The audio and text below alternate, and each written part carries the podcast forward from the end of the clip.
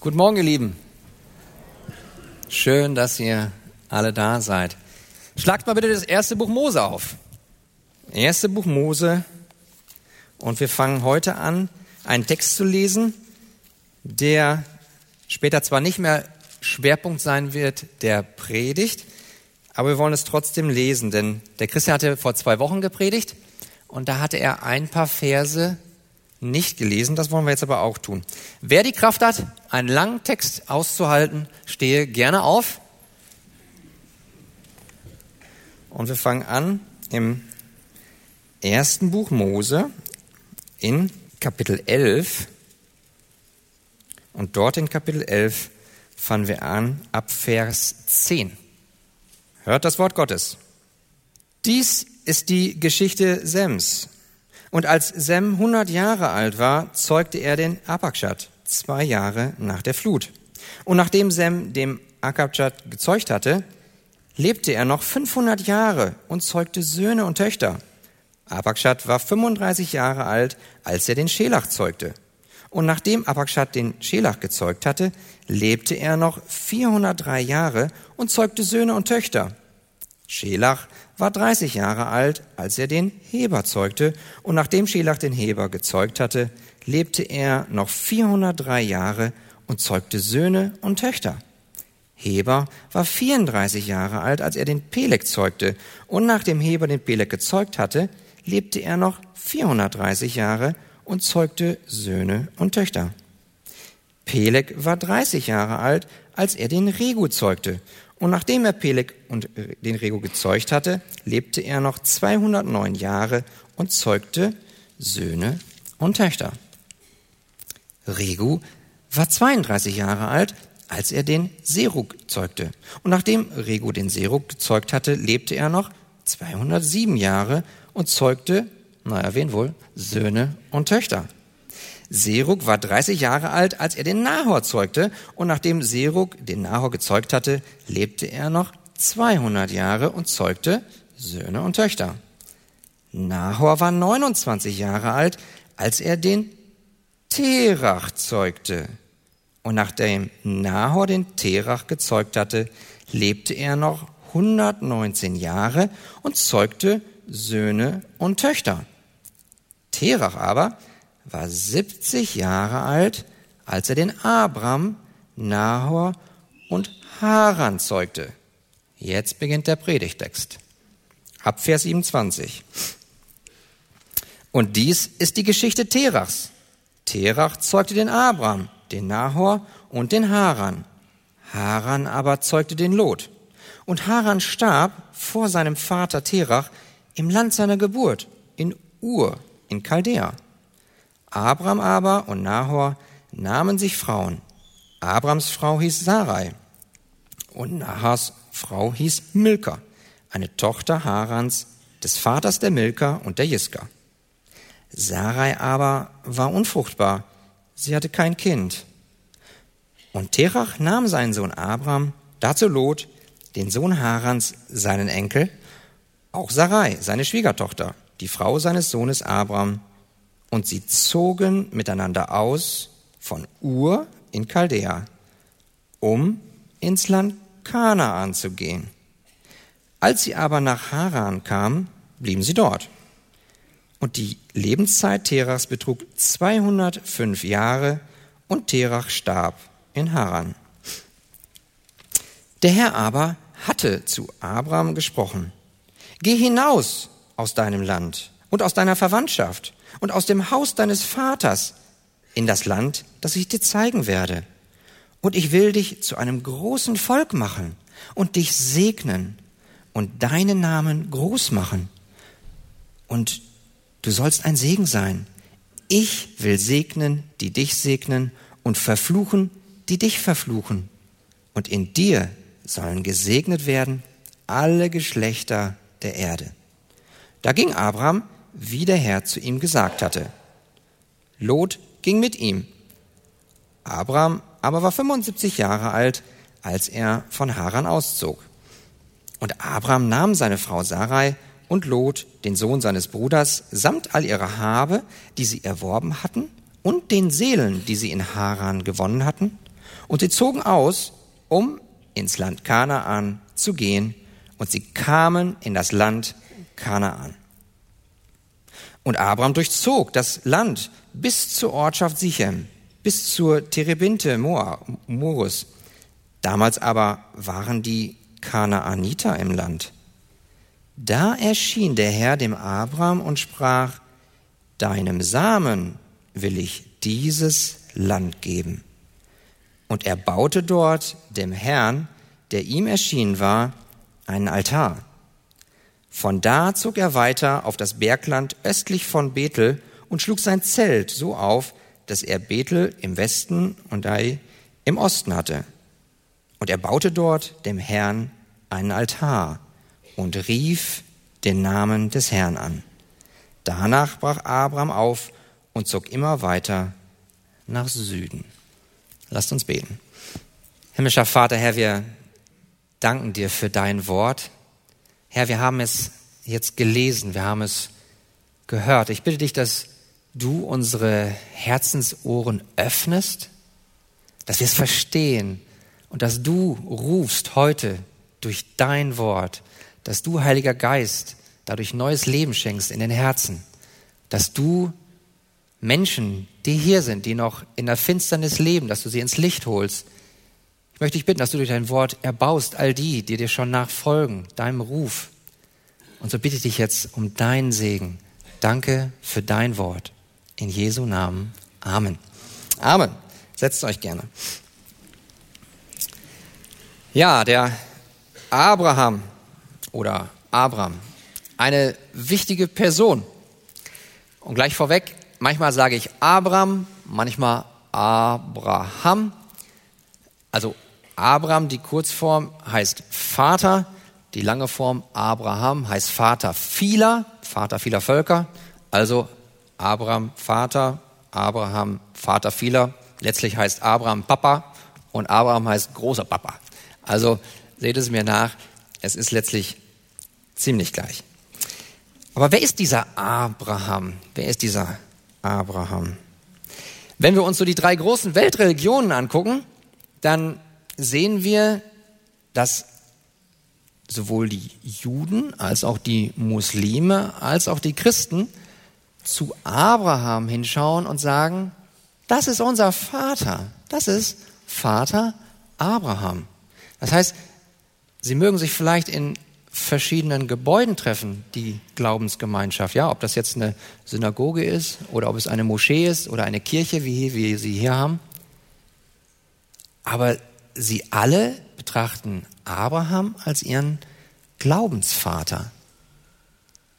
Damit mache ich aber jetzt auch nicht alles gleich, sondern wir wissen, dass es da natürlich einen Unterschied gibt. Wir werden später noch davon hören.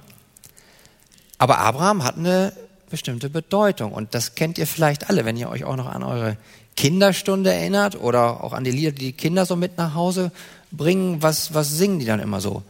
Vater Abraham, du hast viele Kinder, zum Beispiel. Kennt ihr das? Oder Geh, Abraham, geh, mach dich auf den Weg. Na gut, ich kann nicht singen, aber ihr wisst, was ich meine. Ne? Abraham hat eine Bedeutung und die Frage ist, was uns der Text, was uns Gottes Wort heute zu Abraham sagt. Was ist die besondere Bedeutung von Abraham? Ist es das, was Abraham in seinem Leben getan hat? Ich meine, Abraham ist immerhin dafür bekannt für seinen echten, lebendigen, rettenden Glauben. Aber was Gott uns heute sagen will in seinem Wort ist, dass es nicht darauf ankommt, was Abraham in seinem Leben getan hat, sondern was Gott in seinem Leben getan hat. Und das, was Gott getan hat, das ist, dass er in sein Leben hineingerufen hat. Ich habe der Predigt den Titel gegeben, Gott beruft Abraham. Gott greift in das Leben des Abraham hinein und ruft er beruft ihn und er gebraucht ihn letztlich, um diesen wunderbaren Erlösungsplan, den er hat, den will er verwirklichen. Und dafür sucht er sich den Abraham aus. Und deswegen das, was ich denke, was Gott uns heute gerade in, durch diesen Predigtext, der ab Kapitel 11, Vers 27 anfängt, sagen will, das ist zusammengefasst, Gottes Berufung ist die entscheidende Handlung im Leben des Gläubigen. Gottes Berufung ist die entscheidende Handlung im Leben des Gläubigen. Warum ist das so wichtig? Ist, ist, ist die Stimme Gottes nur eine von vielen in deinem Leben? Oder hat es nicht doch eine ganz besondere, herausgehobene Stellung? Hatte sie nicht Priorität in deinem Leben? Gott ruft doch durch sein Evangelium der Gnade, ruft er in dein Leben hinein. Und wenn der Heilige Geist dieses Wort nimmt und das in dein Herz pflanzt, dann wirst du neu, dann wirst du geistlich lebendig, dann bekommst du ein, ein neues Herz. Und ich bin ganz sicher, unter uns sind ganz, ganz viele, die das genau schon erlebt haben, dass hier unter uns welche sind, die glauben, die von Herzen diesen Ruf im Herzen gehört haben. Wie bei, bei Lydia aus der Apostelgeschichte. Er tat der Lydia das Herz auf, sodass sie Acht gab auf das, was Paulus gesagt hat. Und genauso war das auch bei Abraham. Genauso war es bei dir, bei mir, wenn du Christus vertraust. Und deswegen ist Gottes Ruf, seine Berufung, nicht nur irgendeine Stimme von vielen, sondern es ist die entscheidende Stimme. Und deswegen ist Gottes Berufung die entscheidende Handlung im Leben des Christen. Und drei Dinge, die der Text uns heute sagt, sind die folgenden. Erstens, Gott beruft aus Gnade. Zweitens, Gott ruft zum Vertrauen. Und drittens, Gott beruft mit Verheißung. Also der erste Teil geht es um die Gnade. Im zweiten Teil geht es um das Vertrauen. Im dritten Teil geht es um die Verheißung. Gnade, Vertrauen, Verheißung. Erstens also, Gott beruft aus Gnade. Und wir haben einen langen Text eben gelesen. Aber wenn ihr genau zugehört habt, das Wort Gnade, kam das ausdrücklich vor? Kam nicht vor, ne? Und doch stimmt es. Gott beruft aus Gnade. Und das erkennen wir, wenn wir uns den Kontext anschauen, wenn wir uns anschauen, in welche konkrete Situation Gott hier hineingerufen hat, in welche geistliche Situation des Heilsplans Gott hineingerufen hat. Und wir sind ja ganz vorne angefangen. In den ersten beiden Kapiteln des ersten Buch Mose, da war noch alles wunderbar. Gott wandelte mit Adam und Eva, eine perfekte Gemeinschaft. Adam und Eva, die haben immer auf die Stimme Gottes gehört. Das war alles wunderbar, eine wunderbare Gemeinschaft. Sie haben ihn verehrt, sie haben ihm vertraut, sie haben immer das getan, was er gesagt hat. Aber erste Kapitel, erste Buch Mose, Kapitel 3, dort lesen wir vom Sündenfall. Adam und Eva gehorchen doch nicht. Sie haben der Stimme Gottes nicht gehorcht. Was hat das zur Folge? Was ist der Lohn der Sünde? Der Tod. Was bedeutet Tod? Zunächst einmal räumliche Trennung. Sie mussten raus aus dem Paradies. Aber Tod heißt auch geistliche Trennung von Gott. Sie waren geistlich tot. Sie konnten ihn nicht mehr hören, konnten sein Sprechen, sein Reden nicht mehr hören. Sie waren jetzt in der geistlichen Finsternis. Ihre Ohren mögen okay gewesen sein, aber für geistliche Dinge waren ihre Ohren auf einmal taub.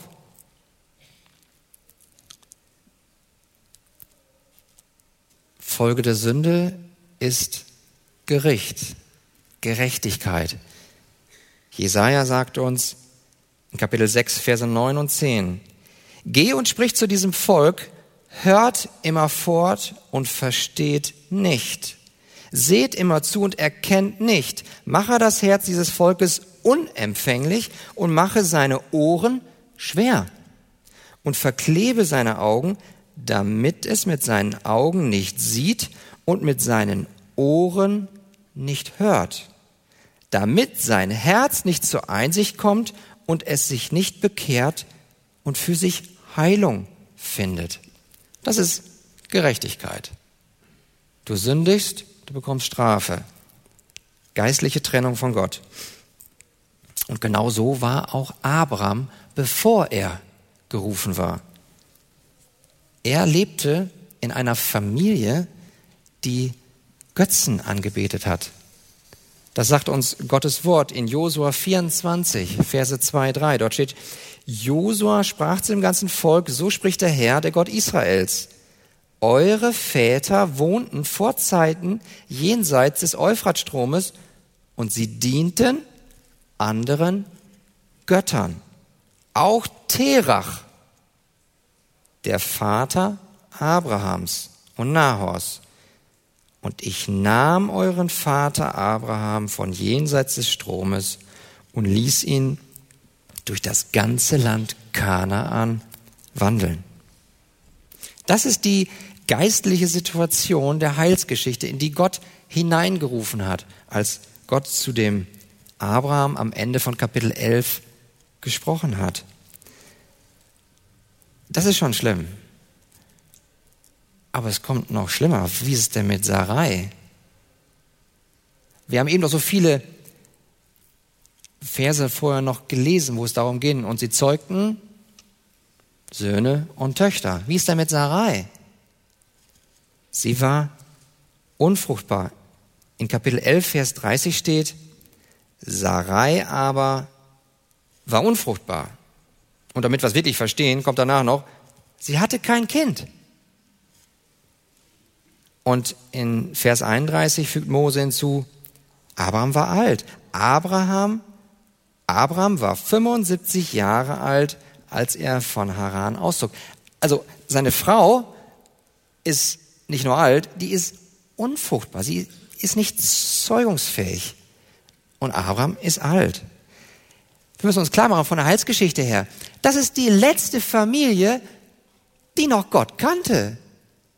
Das ist die, die letzte Familie, aus dem doch der Samen der Frau aus Kapitel 3, Vers 15 kommen soll. Er ist alt, ja, sie, sie ist unfruchtbar. Und außerdem dient die Familie Terach anderen Göttern. Das ist Hoffnungslosigkeit. Aber dann spricht Gott, ruft hinein in diese Finsternis und dann ist wieder Hoffnung. Genau so ist es doch mit uns auch allen, als Gott in unser Leben hineingesprochen hat. Das heißt, es ist Gnade. Nicht nur Noah fand Gnade bei Gott, sondern der Abraham empfing auch Gnade. Aus Gnade berief Gott den Abraham. Hat Abraham jetzt einen Anspruch auf Gnade? Haben wir, hast du, habe ich einen Anspruch auf Gnade? Nein. Wir haben zwar einen Anspruch auf Gerechtigkeit, aber einen Anspruch auf Gnade haben wir nicht, sonst wäre Gnade nicht Gnade. Gnade ist etwas, das schenkt Gott freiwillig, das schenkt er aus seiner Liebe, aus seinem Erbarmen.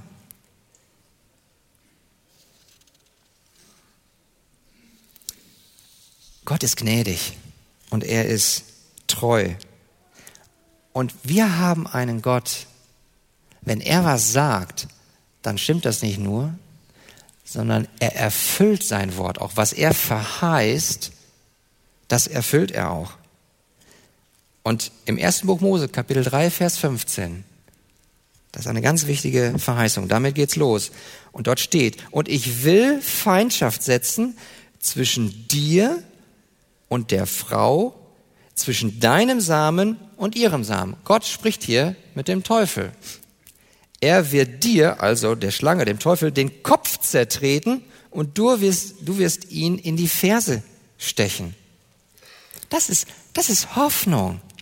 Das ist Hoffnung, die darin besteht, dass Gott irgendwann zu seiner Zeit, in der Fülle der Zeit, diesen Schlangenzertreter senden wird. Und da ist Hoffnung, weil diese Gerichtsbotschaft, die wir eben von Jesaja gehört haben, die wird umgekehrt aus Gnade. Wisst ihr, was später nach Jesaja steht, was wir eben gelesen haben? Eben hatten wir noch gelesen, dass die Ohren schwer sind, dass die Ohren verklebt sind, dass sie nicht hören können. Hört mal, was Jesaja sagt. Er sagt in Kapitel 32, Verse 1, 3 und 4.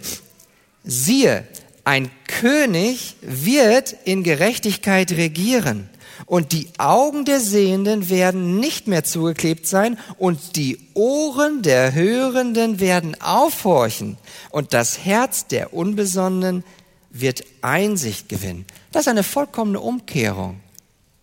Gerichtsbotschaft wird zur Gnadenbotschaft. Gott hat einen wunderbaren Heilsplan und Gott spricht hier von einem König. Ja, wer ist das wohl? Welcher König ist das, der regieren wird? In seinem Königreich, in seinem Land, in, mit seinem Volk zu einem großen Segen. Das ist der Sohn Gottes. Und so hat Gott in diese geistliche Situation der Finsternis hineingerufen. Und ich nahm euren Vater Abraham von jenseits des Stromes und ließ ihn durch das ganze Land Kanaan wandern. Gott ist treu. Er ist ein Gott, der Verheißungen gibt und er ist ein Gott, der all seine Verheißungen erfüllt. Jetzt frage ich dich, wie ist es denn um dein Herz gestellt? Wie ist es denn mit deinen Ohren? Ich meine das jetzt nicht körperlich. Ihr könnt mich, glaube ich, alle ganz gut verstehen. Die Technik ist ja auch gut. Aber hörst du auch diese geistlichen Tatsachen, wenn ich davon spreche, was hier in Gottes Wort steht? Hast du gehört, dass nicht nur ich, jeder von uns, der von Adam abstammt, aufgrund des Sündenfalls auch ein Sünder ist? Jeder von uns. Und hast du auch gehört, dass Jesus gerade deswegen gekommen ist, um für dich und für mich stellvertretend am Kreuz zu sterben? Kannst du das wirklich hören? Hat Gott schon zu dir gerufen? Hörst du diese Gnade, mit der er sagt, denn so sehr hat Gott die Welt geliebt, dass er seinen einzigen Sohn sandte, damit jeder, der an ihn glaubt, nicht verloren geht, sondern ewiges Leben hat. Hörst du, wie Gott durch sein Evangelium ruft? Er ruft ganz allgemein. Er ruft und sagt, ich habe dir meinen Sohn gegeben. Er hat ein perfektes Leben geführt. Er ist gestorben für deine Sünde, stellvertretend für dich, hat meinen gerechten heiligen Zorn getragen, vollkommen befriedigt. Und mein Sohn, der ist nicht nur gestorben, er ist begraben worden und er ist auferstanden. Hörst du das? Wenn ich Worte aus der Bibel wiedergebe, dann mache ich das in dem festen Vertrauen, dass das was ist. Das ist Gottes Wort. Was Gott in der Bibel sagt, das sagt Gott. Gottes Wort ist das, was Gott sagt.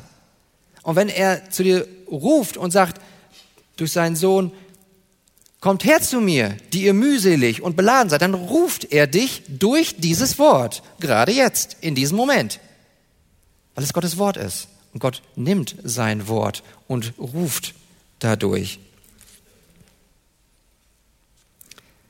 Also es geht um die Frage, ob du in deinem Herzen das annehmen kannst. Und ob dieser Ruf, den Gott gerade gemacht hat, ob der jetzt bewirkt, dass du dann auch umkehrst von deinem alten Weg. Dass du seine Stimme hörst und dann auch Buße tust, echte Buße tust.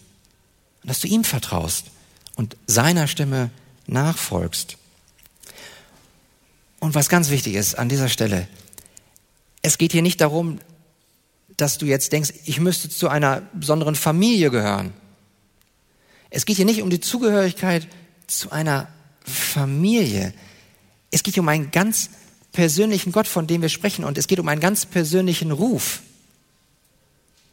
Es geht um deinen Glauben. Das reicht nicht, dass deine Ehefrau glaubt oder ein Ehemann oder ein Freund oder jemand anders in deiner Familie. Oder du kommst hierher und bist in dieser Gemeinde, kommst regelmäßig her, vielleicht bist du sogar Mitglied. Aber wenn Gott nicht in dein Leben reingerufen hat und dich geistlich lebendig gemacht hat, dann brauchst du diesen wirksamen Ruf. Du brauchst deinen persönlichen Glauben. Und wie dankbar dürfen wir alle sein, die hier unter uns sind, die Gott schon persönlich gerufen hat. Ha? Ursel, hat er dich bei deinem Namen gerufen? Ja? Matthias, da hinten in der letzten Reihe, hat er dich bei Namen gerufen? Du bist mein? Ja, das hat er. Und darum geht es, dass er uns persönlich ruft. Er ist ein persönlicher Gott, der zu uns spricht. Und diese Gnade, die ist so wunderbar. Und dafür dürfen wir so dankbar sein. Und wie schön klingen dann die Worte des Apostels Petrus, der uns zuruft. Ihr aber seid das auserwählte Geschlecht, die königliche Priesterschaft, das heilige Volk, das Volk des Eigentums, dass ihr verkündigen sollt die Wohltaten dessen, der, Achtung, euch berufen hat von der Finsternis zu seinem wunderbaren Licht, die ihr einst nicht ein Volk wart, nun aber Gottes Volk seid und einst nicht in Gnaden wart, nun aber in Gnaden seid. Seid ihr dankbar dafür? Das ist Gnade. Und damit sehen wir, Gott ruft den Einzelnen. Er ruft in die Situation des Einzelnen, spricht ihm deinem Namen an. Und weil das alles so geistlich tot ist, ist diese Gnade absolut notwendig. Und diese Gnade ist absolut unverdient. Gottes Gnade ist absolut notwendig und absolut unverdient. Also Gott hat den Abraham gerufen. Aber wozu? Wozu ruft Gott den Abraham auf? Und das bringt uns zum zweiten Punkt. Gott beruft zum Vertrauen. Lass uns in das Wort reinschauen. Kapitel 12, Vers 1. Was steht dort? Dort steht, der Herr aber hatte zu Abraham gesprochen, geh hinaus aus deinem Land und aus deiner Verwandtschaft und aus dem Haus deines Vaters in das Land, das ich dir zeigen werde. Was steht da am Ende von diesem Vers? Geh in das Land, das ich dir zeigen werde. Lass uns mal kurz überlegen, was Gott hier nicht sagt. Gott sagt hier nicht, du aber geh mal in das Land XY und dann gehst du zunächst mal nach Süden auf der Straße X und dann gehst du wieder weiter etwas westlich auf Straße Y und übrigens, bevor du da ankommst, sag ich dir schon mal, was dir da auf dem Weg passieren wird. Und ich sage dir jetzt auch mal eben kurz, wie es ausgehen wird. Hat er das getan? Nee, hat er nicht. Er hat gesagt, geh in das Land, das ich dir zeigen werde. Was sollte also Abraham tun? Er sollte ihm vertrauen. Er sollte ihm gehorchen. Er sollte auf seine Stimme hören. Und ich finde, das ist auch ganz normal, das ist ganz natürlich, dass Gott das sagt, dass wir das tun sollen. Ich meine, wer hat uns denn gemacht? Er ist doch der Schöpfer. Er hat dich, er hat mich gemacht. Also schulden wir ihm doch Gehorsam. Das ist doch klar. Gott bestimmt die Spielregeln. Aber das ist gut, weil es Gott ist, der die Spielregeln bestimmt, weil er ist ein guter Gott. Er ist treu. Und er hat Gutes im Sinn. Aber was bedeutet es jetzt für dich zu vertrauen? Vertraust du ihm wirklich? Schau in dein Leben hinein. Bist du auch bereit, Dinge aufzugeben? Was wollte Gott hier von Abraham, was er aufgeben sollte? Wo sollte er rauskommen? er sollte doch aus dem Land rauskommen. Er sollte sogar aus seiner Verwandtschaft rauskommen. Er sollte sogar aus dem Haus seines Vaters rauskommen. Lass uns mal kurz überlegen, was das bedeutet hat damals in der Zeit, wo Abraham lebte. Aus dem Land rausgehen war schon schwer. Nicht nur aus dem Land, jetzt auch noch aus der Verwandtschaft rausgehen, aus der großen Sippe. Auch noch aus dem Haus von Terach. Das bedeutet für Abraham letztlich, ich muss meine Identität aufgeben. Das war nicht einfach. Aber ist es nicht so mit uns auch? Auch wir müssen uns fragen, was wir von unserem alten Leben aufgeben müssen. Gott will, dass wir ihm vertrauen, dass wir ihm vollkommen vertrauen, seiner Stimme nachfolgen. Und zwar bedingungslos, ohne wenn und aber. Was heißt das nun für dich? Wie beantwortest du diesen Ruf? Sagst du, okay Herr, ich gehe, wenn du mir sagst, wohin? Oder du sagst, okay, ich vertraue deinem Wort und ich befolge es auch, aber vorher musst du mir auch sagen, dass es auch ein gutes Ende hat. Oder, okay, ich gehe, ich, ich ziehe auch in eine neue Stadt, aber bitte sag mir vorher, wie wird's ausgehen? Oder vielleicht bist du auch hier und du bist Ehemann. Und du sagst, ja klar, ich, ich, ich will mich meiner Ehefrau hingeben. Wenn sie zuvor mir in Liebe und Respekt folgt. Hm. Vielleicht bist du aber auch hier und bist Ehemann, äh, eine Ehefrau. Und du sagst, ja, natürlich, ich, Herr, ich, ich werde mich meinem Mann hingeben und ihm folgen. Wenn er mich zuvor liebevoll behandelt, wenn er zuvor mit mir liebevoll kommuniziert. Ja, dann vielleicht. Ja, ich vertraue dir auch mit der Erziehung meiner Kinder. Wenn du mir aber bitte jetzt schon sagst, dass er auch gläubig wird, dass meine Kinder auch gläubig werden. Ich vertraue dir, Herr, wenn. Pünktchen, Pünktchen, Pünktchen. Trag ein. Was ist da in deinem Herzen? Was kommt da in Gedanken hoch? Was du manchmal in Gedanken, manchmal in Gefühlen, manchmal auch in Taten von Gott forderst, damit du Ja sagst zu ihm. Ist das echter Gehorsam? Ist das wirklich echtes Vertrauen in Gott, wenn wir sagen, ja, wenn? Ich denke nein. Gott sagt uns in seinem Wort im Hebräerbrief in Kapitel 11, Vers 8, durch Glauben gehorchte Abraham, als er berufen wurde, nach dem Ort auszuziehen, den er als Erbteil empfangen sollte. Und er zog aus, Achtung, ohne zu wissen, wohin er kommen werde. Abraham wusste es nicht, aber er ging. Er war gehorsam. Er wandelte im Glauben, nicht im Sehen. Bist du auch bereit dazu? Bist du bereit, im Glauben zu wandeln und nicht im Sehen, nicht im Verstehen?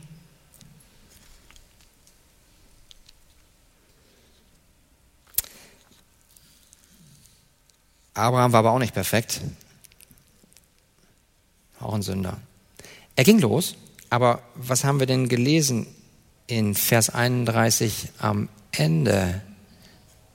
Da steht, sie zogen miteinander aus von Ur in Chaldea, um ins Land Kanaan zu gehen. Als sie aber nach Haran kamen, blieben sie dort. Er stoppte. Er ging los. Und um euch zu beruhigen, er ist ja auch am Ende gehorsam. Wir lesen ja, er ging dann auch aus Haran weiter. Ja, und er kommt auch nach Kanaan. Aber hier lesen wir erstmal, er stoppte.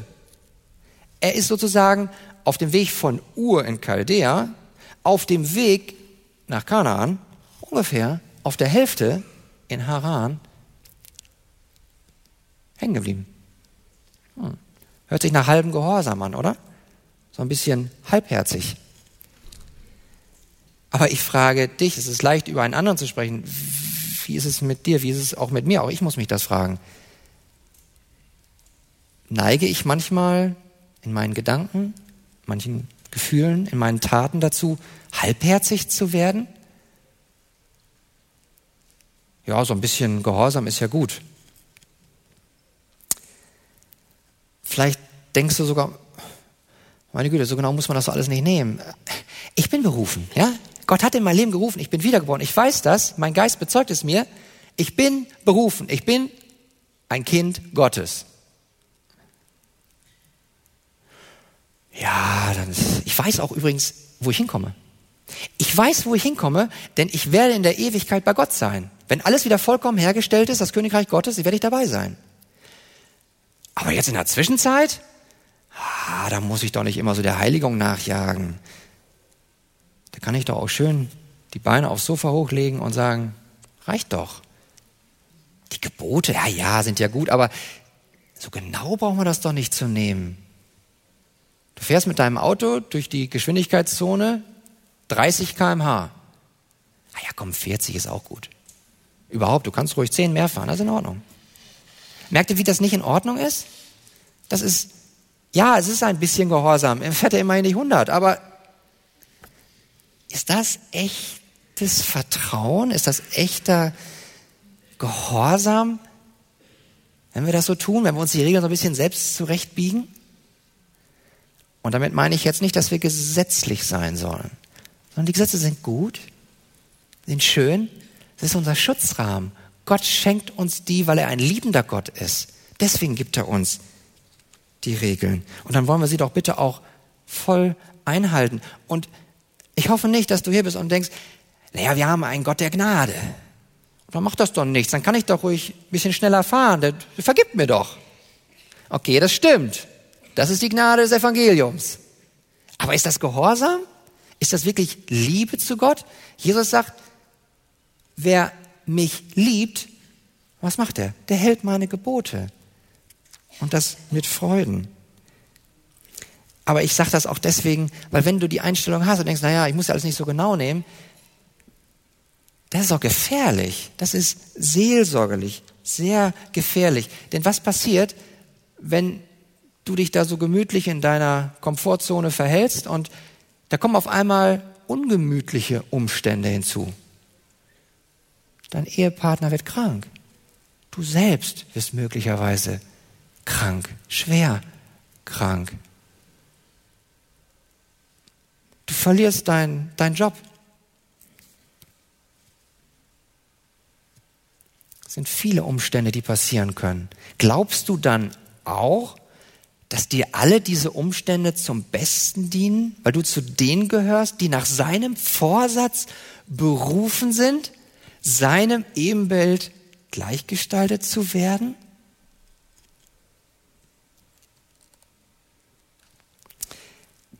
Sind wir wirklich bereit, Gott zu folgen, ihm wirklich zu vertrauen, und zwar bedingungslos?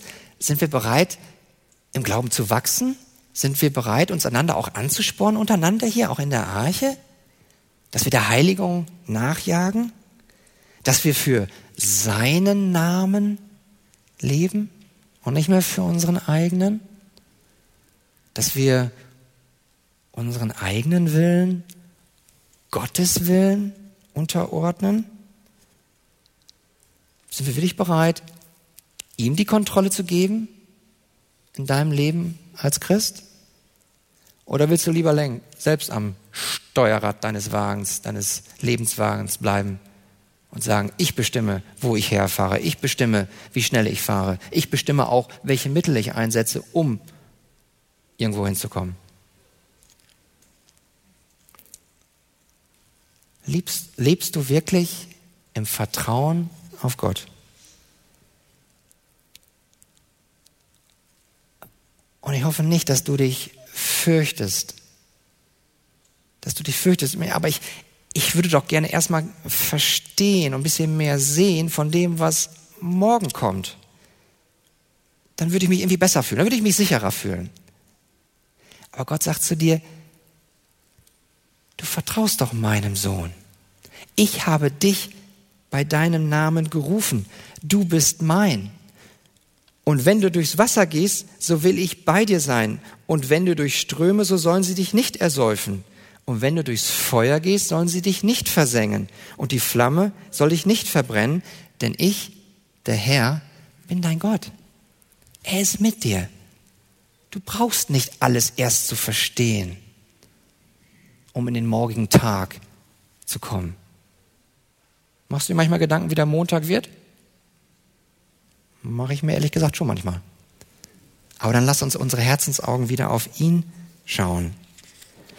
Und das Schöne ist, Gott hat nicht nur in unser Leben aus Gnade gerufen und er ruft uns auch nicht nur dazu auf, ihm zu vertrauen, sondern er macht drittens noch etwas.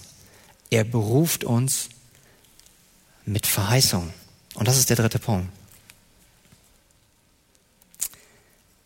Gott beruft uns indem er uns beruft mit Verheißungen. Und das wird uns jetzt helfen. Das ist letztlich der Schlüssel, wie wir dann auch seine Aufforderung, seinen Ruf befolgen können, ihm zu vertrauen. In Kapitel 12, Verse 2 und 3, da lesen wir, und ich will dich zu einem großen Volk machen und dich segnen und deinen Namen groß machen, sodass du ein Segen sein wirst. Ich will segnen, die dich segnen und verfluchen, die dich verfluchen. Und in dir sollen gesegnet werden alle Geschlechter auf der Erde. Ist das nicht herrlich, was Gott hier verheißt? Gott verheißt hier dem Abraham, dass er ihn zu einem großen Volk machen will. Er will ihn segnen. Gott will den Namen des Abraham groß machen. Er soll zum Segen sein. Und in ihm sollen alle Geschlechter, alle Völker gesegnet werden. Meine, haben wir nicht einen wunderbaren Gott? Der ruft uns nicht nur einfach und der ruft uns auch nicht einfach nur auf, ihm zu vertrauen. Er verheißt uns so viele wunderbare Dinge. Und der Schlüssel liegt jetzt darin, dass wir erkennen, was in Kapitel 12, Vers 7 steht. Was steht in Kapitel 12, Vers 7? Schaut nochmal rein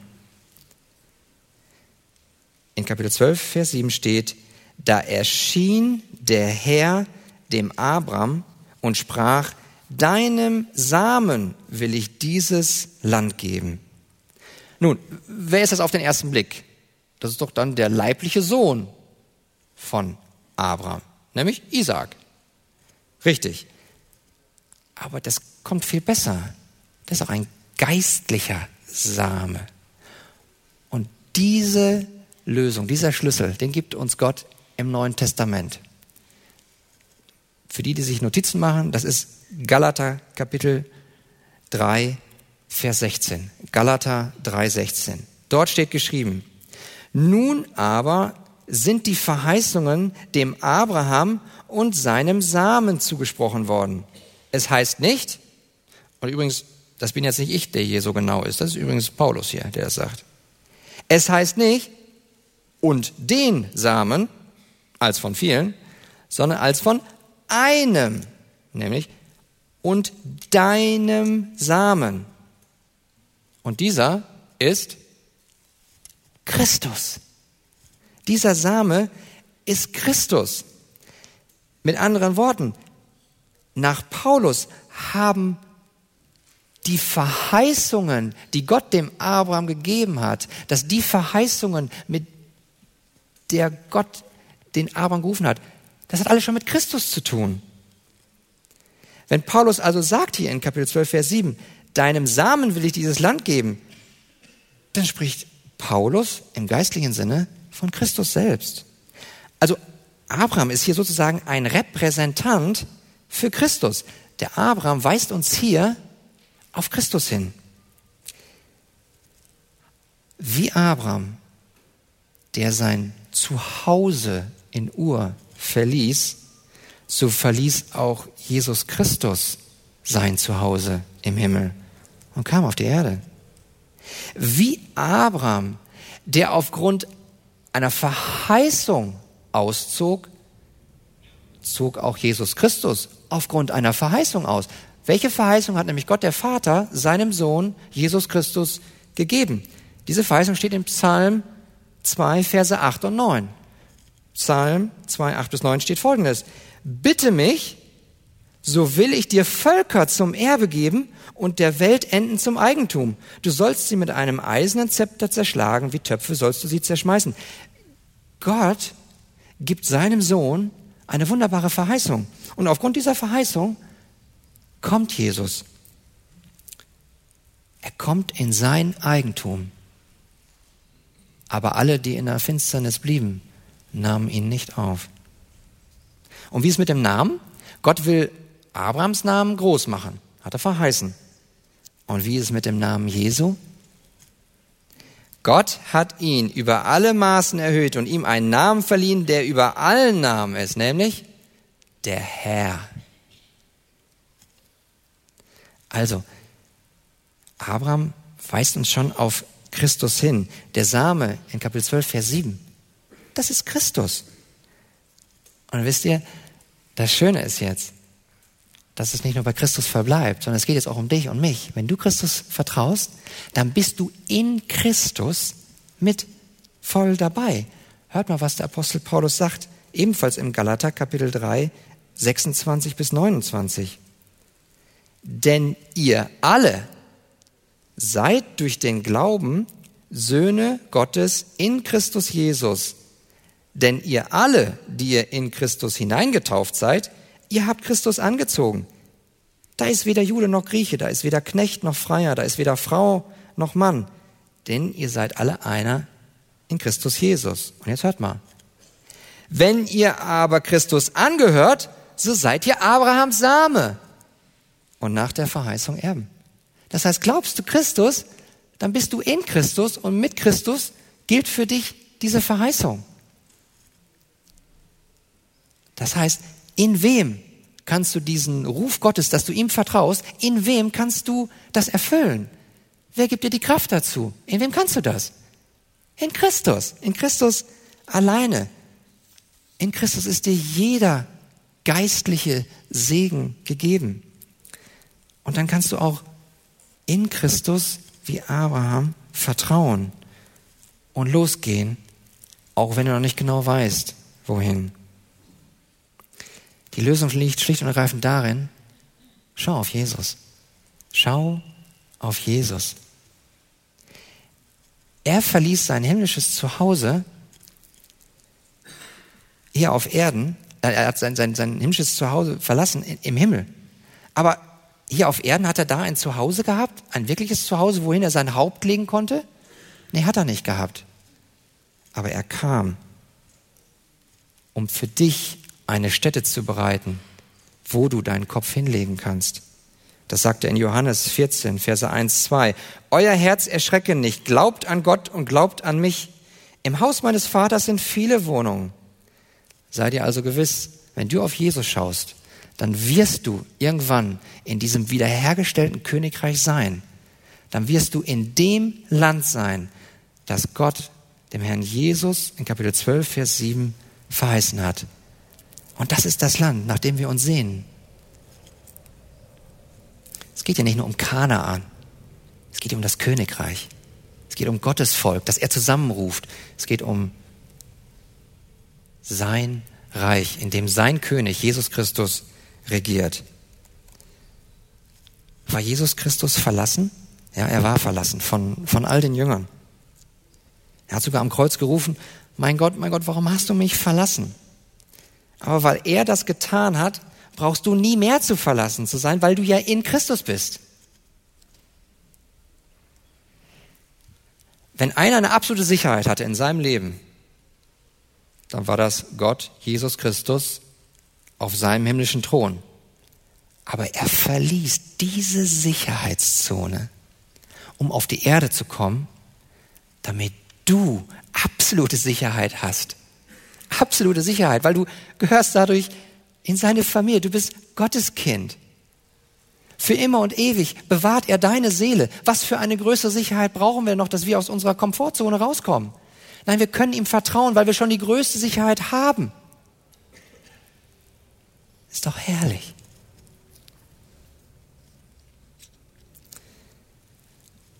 Und indem Jesus den Ruf seines Vaters gehört und befolgt hat, nämlich auf die Erde zu gehen, ein perfektes Leben zu führen, ans Kreuz zu gehen, wieder aufzuerstehen. Weil Gott, Jesus Christus, diesen göttlichen Auftrag, diesen göttlichen Ruf erfüllt hat. Deswegen kannst du auch jetzt seinen Ruf erfüllen. Wir müssen einfach auf Jesus schauen. Bist du bereit dazu, auf ihn zu schauen? Wir dürfen so dankbar sein. Wir dürfen so dankbar sein. Und zum Schluss noch die Anmerkung. Was hat Abraham getan, als er in das Land Kanaan kam? Da waren sogar noch Kanaaniter. Das ist nicht alles schön leicht, das Leben als Christ. Es waren noch Kanaaniter im Land. Was macht er noch? Er baute nicht sofort ein Schloss oder so. Nein, er baut nur ein Zelt für sich. Aber was macht er für Gott? Ein Altar baut er. Er dankt, obwohl die Verheißung, die er kriegt, da noch gar nicht eingetreten ist. Bist du auch bereit, auf die Verheißung zu schauen, die Gott dir in Christus gibt, obwohl sie noch gar nicht alle erfüllt sind, und ihm trotzdem schon zu danken? Lasst uns ihn preisen. Preise du ihn, denn er hat dich durch Gnade berufen er hat dich zum Vertrauen in ihn berufen und er hat dich mit wunderbaren Verheißungen berufen. Und so möchte ich schließen mit Psalm 28, Vers 7. Der Herr ist meine Stärke und mein Schild. Auf ihn hat mein Herz vertraut und mir wurde geholfen. Darum frohlockt mein Herz und ich will ihm danken mit meinem Lied. Amen.